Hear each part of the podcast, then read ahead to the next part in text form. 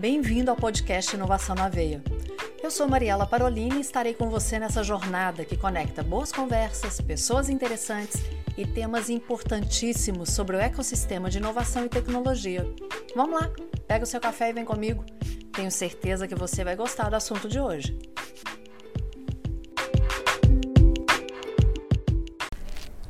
Na hora do seu café aí, você já quis vender alguma coisa que você teve? Ou você pensa assim, eu não tenho a menor noção de como que faz para vender. Infelizmente, isso acontece também com algumas startups é, que estão criam soluções sensacionais, são os empreendedores apaixonados pelo negócio, mas a venda, como que ela está acontecendo? Então, para falar sobre essa perspectiva de quem investe em startup, mas tem toda a expertise de vendas, está aqui para conversar com a gente o Mikhail Sestari. Mikhail, obrigada por estar aqui no Inovação na Veia. Por favor, conte um pouco, se apresente e conte um pouco da sua trajetória. Legal, Mariela, obrigado pelo, pelo convite, prazer estar, estar aqui com você. É, acho que esse tema é, é super legal porque geralmente ele fica realmente esquecido em algumas startups, principalmente talvez ali no, no early stage delas, isso acaba ficando muito mais dormente do que a, a parte da inovação, de produto e de criação, isso daí toma a frente muito rápido, né? É, contando rapidinho sobre mim, eu é, sou natural de, de uma cidade próxima de, de São Paulo, que é São José do Rio Preto, e desde assim muito cedo eu vim para São Paulo para fazer faculdade, aqui fiquei. Eu lembro que eu tinha sempre gostei muito de vendas, então ingressei nesse mundo e nunca nunca saí. Mas eu lembro que muito cedo eu li um, um artigo que mostrava como que brasileiros investem e como que, por exemplo, os americanos investem, as diferenças disso. E isso daí me chamou muita atenção, porque eu vi que a gente aqui investe muito, vou falar assim, no, no beabá, que a gente aprende. Ah, vai lá na. Mais seguro? É, vai lá na renda fixa, vai ali dar uma brincadeirinha aqui na bolsa tal, mas ainda fica numa zona segura tal. E outros mercados, vou dizer assim, talvez um pouco mais agressivos, onde também tem efeito de uma economia mais forte também, é, investem muito mais em empresas, em crescimento de empresa e com isso tem retornos muito maiores também. E eu lembro que lá atrás eu ficava com isso muito na minha cabeça. Falei, poxa, quando eu começar a ter uma, uma vida de investimento um pouco mais forte, eu quero estar é, tá mais conectado nesse mundo do que no mundo corporativo. E aí eu fiz uma trajetória bem, acho que assim, é, é, bem diferente do que, do que eu vejo. Eu fui começando por grandes corporações internacionais, multinacionais e fui vindo para o mundo das startups depois. Então meio que eu adquiri um pouco de conhecimento de vendas de grandes operações. A expertise sua é. contribui. E agora consigo aplicar um pouco nesse mundo de, de startup. É, e acho que o comentário do começo ele, ele se faz muito muita realidade, porque a, principalmente no começo eu falo com, com várias startups e com, com vários aí fundadores que estão em fases iniciais, a preocupação sempre da conversa é com o produto, como que ele para de pé, a dor que resolve. Trazer um investidor. Trazer um investidor. É, assim, poxa, eu vou com o dinheiro do bolso, vou fazer ali o, um bootstrapping, eu vou é, trazer alguém de fora tal. E fica nessa conversa num, vou dizer assim, talvez num ciclo mais interno da companhia, da criação do produto, do que olhar para o ambiente externo.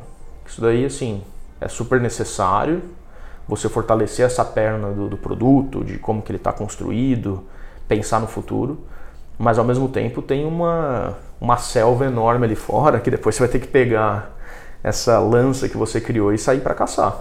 Então é uma conexão muito forte que talvez ela deveria ser melhor balanceada. Acho que tem muitos empresários empreendedores que balanceiam isso muito bem, é, mas é muito fácil isso ser esquecido porque acho que é muito mais fácil você se apaixonar pela criação do produto ah, claro. do que você se apaixonar assim num ah vou ficar pesquisando o mercado e vendo como que eu vou fazer e tal. Então isso acaba ficando dormente. Né, essa, esse lado de vendas e como que eu vou fazer depois que tudo estiver pronto. É, e aí que tenho ajudado algumas empresas nesse, nesse movimento, mas o que eu, que eu vejo também nesse, nesse mercado é que é, existe assim uma abertura muito grande para para olhares de fora, talvez pode até ter um pouco diferente do que era antes. Acho que está se buscando muito informação de fora para você agregar ali dentro. Então é muito difícil hoje pegar assim é, startups que eu converso e que falar ah, não, isso daqui eu não vou ouvir agora e, e obrigado e não vamos falar sobre isso, eu vou focar no meu produto. É, os empreendedores e os, os fundadores, os criadores de produto estão olhando e sentindo essa, essa falta e muitos até levantam a mão e falam, cara, eu preciso de ajuda nisso. Talvez porque já viram histórias de outras que se perderam, que quebraram, que morreram por falta disso. Sem dúvida. Sem e dúvida. aí falou, peraí, deixa eu ficar mais atento a isso e buscar logo alguém que possa fazer algo por mim ou que pelo menos me oriente do que, no que eu devo fazer. Sem dúvida. Tem uma, uma fala super legal daquele um influenciador aí, um escritor americano que eu sigo é o Simon Sinek. Nossa, amo. Ele é muito bom, assim, ele fala umas coisas super legais. E tem um negócio que me marcou muito, que eu acho que nessas etapas de, de começo, é, de começo não, né? Acho que de qualquer etapa isso vai ser fundamental. Que é muito importante você ter o carro, mas a gasolina que vai colocar no tanque para ele ir do ponto A para o ponto B é toda a receita que você vai gerar na companhia. Você não gera receita só tendo um produto bom, você tem que ter uma estratégia muito forte de levar isso ao mercado. E acho que tem assim, recentemente, vou falar de recentemente de anos, tá? Não é tão, vou falar, sei lá, de... Você é tão novo, Micael. Não, é, eu tenho 35 anos hoje. Você tem cara de mais novo. Tenho, né? Tem. Tem cara de mais novo. Depois eu vou te contar uma história engraçada disso daí. É, mas. Voltando né, aqui, ó. E, e, aí, assim, ó, vai, você precisa dessa gasolina para te levar do ponto A para o ponto B em qualquer estágio. E de bons anos para cá, é, teve revoluções boas, acho que influenciado muito pelo ambiente de tecnologia que criou metodologias e técnicas de vendas muito boas e fez isso propagar, que acho que todo mundo está deixando de ver vendas e uma área comercial como uma arte igual era antes. Que antes era o talento, era você ir lá e fazer e convencer e ter o, aquele jogo de cintura e tal, e voltado muito mais para uma ciência. A vendas é muito mais uma ciência hoje do que como era visto antes como uma arte. Gostei disso, me fala mais a respeito. Eu nunca tinha é. escutado por essa perspectiva. Hoje você vê muitos cursos de venda, pessoas se especializando. Mas eu ainda acho que até esses cursos, muitas vezes, eles ainda se baseiam nessa questão da arte de vender. É. Mas como que você vira essa chave para essa ciência da venda? Acho que tem muita coisa para prestar atenção nesse, nesse mundo assim, né, de, de vendas. Acho que quando a gente fala de ciência, tem muita métrica envolvida em vendas que muitas vezes ela é deixada de lado. É, às vezes a gente olha, por exemplo, ah, só estou colocando gasolina dentro do, do tanque. Ah, tá enchendo o tanque, tá tudo certo, mas como que isso está enchendo?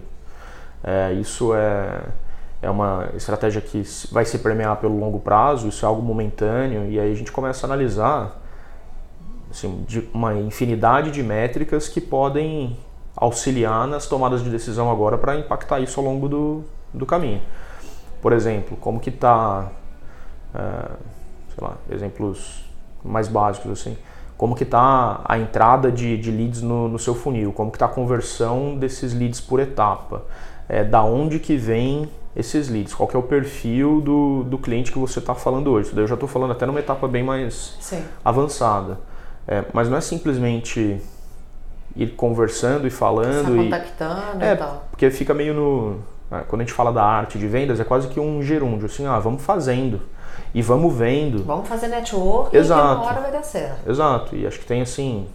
É, muito mais dados à nossa disposição hoje para a gente tomar decisões bem melhores. Para ser mais assertivo na hora da decisão, né? Sem dúvida, sem dúvida. Por exemplo, é, uma conta reversa que é teoricamente simples assim que às vezes a gente deixa de lado, pela é natural assim, pela correria, por você estar tá com metas muito agressivas na frente, assim, a, a liderança e o time quer fazer aquele resultado acontecer, às vezes isso passa batido. Mas, por exemplo, se o resultado do ano, a expectativa é que ele seja X, o que eu tenho que fazer antes disso para que, de acordo com toda essa conversão que eu tenho que fazer do mercado endereçável que eu tenho para as possibilidades que o time tem de braço para atender aquilo, para colocar isso dentro de casa, para conversar, para converter em propostas, para converter em negócio. Todo esse funil gigantesco, ele permite que eu chegue naquele resultado? Às vezes não. Às vezes você já sai do ponto de partida falando tem alguma coisa errada aqui. É. E aí, eu, acho que um, um, outro ponto que, que eu vi muito nesse mercado de startup é que ele é, é ágil, ele numa startup você sente a, o balanço do mercado muito mais rápido, mas eu ainda vejo algumas empresas demorando um pouco para reagir.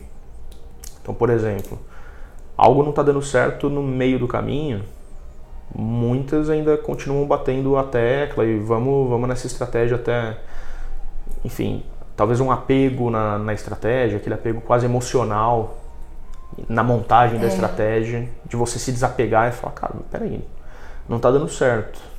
É, e aí talvez até tenha alguma conexão com, com ego, alguma conexão com é. o lado pessoal da nossa própria criação.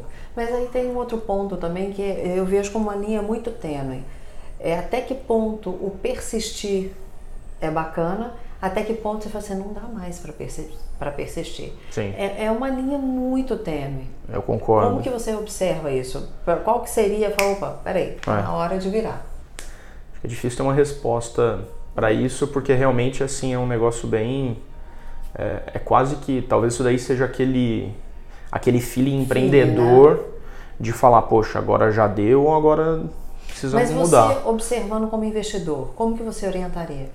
É, assim, isso aconteceu algumas vezes, assim, de ter que, que mudar rápido. Acho que tem, acho que de novo, a parte de dados que corroboram essa decisão, não é só aquele, ah, eu achismo. acho que não está dando certo e vamos mudar. Não, calma. O achismo, né? Por que, que você acha que não está dando certo? Porque às vezes a gente também está cego e achando que está correndo errado. Às vezes a gente só está correndo para uma direção que não é certa. E uma mudança pequena pode corrigir o curso. É, agora tem movimentos que já independentes, e aí acho que entra o, entre o feeling, entra o conhecimento muitas vezes do, vou colocar assim, da parte mais que geralmente está na mão do fundador, que é muito vinculado com produto, que é muito vinculado com é, uma visão de longo prazo daquilo ali, que às vezes tem ali o, o feeling mesmo, o insight de falar, poxa, isso daqui já não dá, já não dá mais para seguir. Aí é, é, feeling puro e tomada de decisão de risco, de mudança de rota. mas aí depende da, da experiência também, Exato. né? Depende muito. Mas eu, mesmo tendo esse, o que eu, que eu já vi muito é mesmo tendo esse feeling, mesmo tendo os dados, muitas vezes tem os apegos que destoam e distorcem a rota. Uhum. Que é aí que eu acho que é a maior dificuldade e que eu acho que é o, às vezes como investidor e numa posição ali de mentor, conselheiro, Sim. de estar mais próximo da, da parte estratégica, é de incentivar esse desapego na mudança. E isso eu aprendi demais na última trajetória que eu tive, que foi num, num unicórnio aqui do, uma empresa brasileira fantástica, é, que é esse desapego à, à mudança, esse desapego a, a mudar a rota a hora que você vê que precisa ser feito. Então é quase como aquele, aquele divisor de águas de você falar, até poderia ficar persistindo e tentando, mas até que ponto isso daí vai valer a pena? Às vezes você não tem essa, essa sintonia toda ou esse, esse dado todo para tomar uma decisão racional. Muitas vezes ela é uma decisão emocional mesmo. É, e você ter a, vou dizer assim, a maturidade de compartilhar isso com o time, fazer com que isso não desestruture um ambiente de, de pessoas e fazer mudanças algumas vezes gritantes eu acho que isso é, o, é uma das chaves para sucesso no mercado que a gente está hoje. Que ele é altamente volátil e a gente tem que andar conforme essa música toca. Você falou um ponto, é, esse desapego, né? Uhum. Desapegar para poder mudar. Será que quando você mostra o ganho que vai ter, será que consegue perceber isso? O ganho comercial que vai ter, é, o ganho de crescimento da startup, não só financeiro. Uhum. Ele consegue enxergar isso para poder fazer essa mudança? Ou você acha que vai precisar dessa mentoria? Ou é caso a caso mesmo? É, como que você tem percebido isso aí nas startups? Eu acho que sim, tem o, tem o caso a caso, mas talvez dá para a gente generalizar um pouco no sentido de que é, saber o retorno daquele caminho que você está trilhando ele é muito importante. É, ao mesmo tempo que, que vendas é uma ciência em muitos casos, ela ainda assim não é uma ciência previsível de, é, como que eu vou falar isso? Ela até é previsível de um resultado futuro, mas ela talvez não seja. É, é, mas talvez você não consiga fazer tanto aquela previsão de numerologia, astrologia Sim, e, é certo, e né? cosmos né? para fazer com que os planetas se alinhem e as coisas aconteçam. Então, assim, você consegue prever bastante coisa com o que você vai fazer agora e como que isso impacta depois, mas ainda não assim. É cartesiano. Não é cartesiano. É, tem, tem. Como que eu vou colocar? É, tem impactos que você não controla, que claro. eles são exógenos completamente à tua operação. É, então, assim, saber onde que você está indo e qual que é o ganho que você vai pegar com aquilo é importante, mas muitas vezes você vai vendo no meio do caminho que aquilo ali é, um, é algo que ou está mais distante do que você achava. É, eu costumo dizer o seguinte, Micael, é, se a gente dividir em três partes, um, um terço é responsabilidade minha, eu tenho que fazer aquele um terço bem feito. Uhum. O outro um terço é responsabilidade sua, né? Do outro com que eu estou relacionando. Uhum. E o outro um terço não das faz circunstâncias. Parte. Das circunstâncias. Dois terços eu não controlo. Uhum. Mas um terço eu controlo. Desse um terço que eu controlo, eu tenho que fazer bem feito. Sem dúvida. Sem dúvida. Porque se esse um terço não for ajustado, a influência desses dois terços vai ser enorme. E eu posso influenciar com o meu, mesmo o meu um terço, eu posso ter influência nesses dois terços. Sim. Vai sim. depender. Concordo, concordo demais. E aí que é, eu digo que assim, grande, grande parte dessa movimentação pessoal que eu fiz de corporativo para startup foi muito guiado por essa velocidade de, de mudança e de transitar é, essas variações de, de mercado, essas pivotagens de, de rota que são muito mais latentes no mundo é, onde você tem maior maleabilidade para essas manobras, né?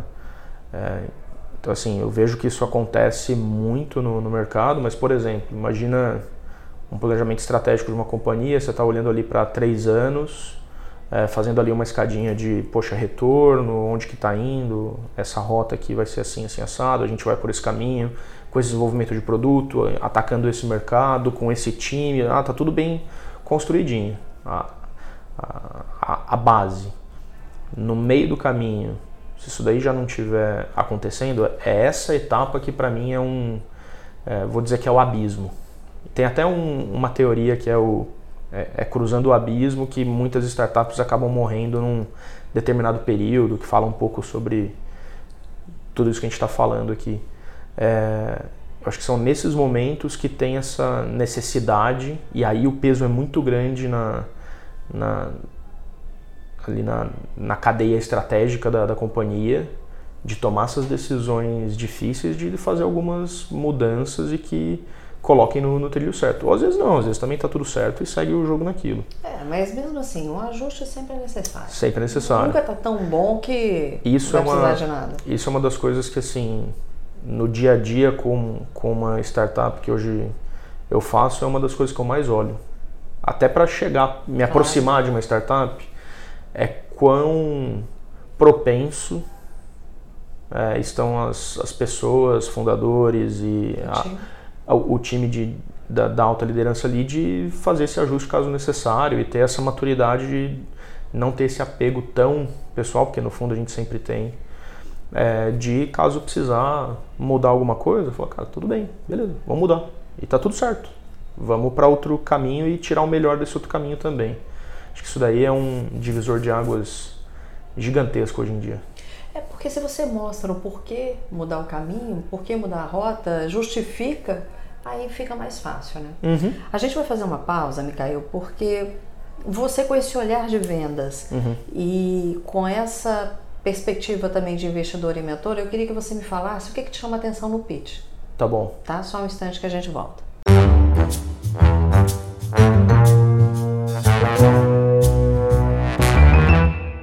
Então, com essa perspectiva que você tem, o que, que te chama atenção no pitch? Ótimo.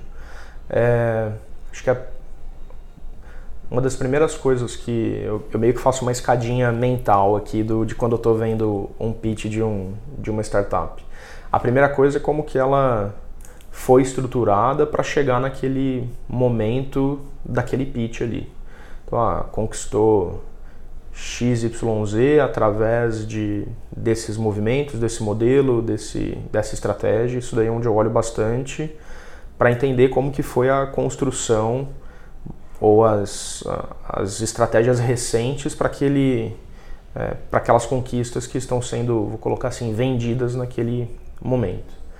É, e aí a gente acaba gastando um tempo de, de discussão em cima disso e faz uma rodada grande de perguntas para validar essa, essa questão. É, um outro ponto que eu olho bastante é a, a perenidade disso, quão porque no fundo é uma aposta que está todo mundo fazendo. Então Sim. assim, quão apostável é esse risco ao longo do tempo, porque é um investimento de mais longo prazo. Então assim, poxa, eu enxergo isso daqui a cinco anos com o mercado que tem, com o que está sendo construído, é, isso minimamente dá certo, beleza, validou esse ponto. E aí onde eu gasto, talvez eu falaria assim, é, seria 30% no primeiro, no primeiro bloco que eu gasto de tempo, 30% nesse e 40% ou talvez eu use até mais, 25, 25, 50 para analisar muito o é, no caso o fundador ou o principal executivo O ali empreendedor. da o empreendedor. É, esse, ali é onde é, eu mais gasto tempo investigando para entender qual que é a correlação dessa pessoa com o negócio, para entender o que, que ela já fez no passado, quais são as motivações e como que ela reage. É, porque assim, no fundo, ah, são relações entre pessoas que vão trazer algum resultado para algum CNPJ e que vai fazer isso acontecer de uma forma diferente. Então, gasto muito tempo com isso, rodadas posteriores com outros membros da, da empresa. Então, assim, é uma navegação que, que para mim, essa é a parte que fala mais alto. As pessoas, As pessoas. é, são o, o ponto assim que mais chama atenção. Sempre Agora- olhei isso em, Ah. assim, em, em todo ambiente, tanto no meu, na minha atuação corporativa, onde eu sou o empregado, como também no, no lado de investidor, eu sempre olhei muito para esse lado de pessoas, porque para mim é ali que está o, o, o grande insight para as coisas acontecerem.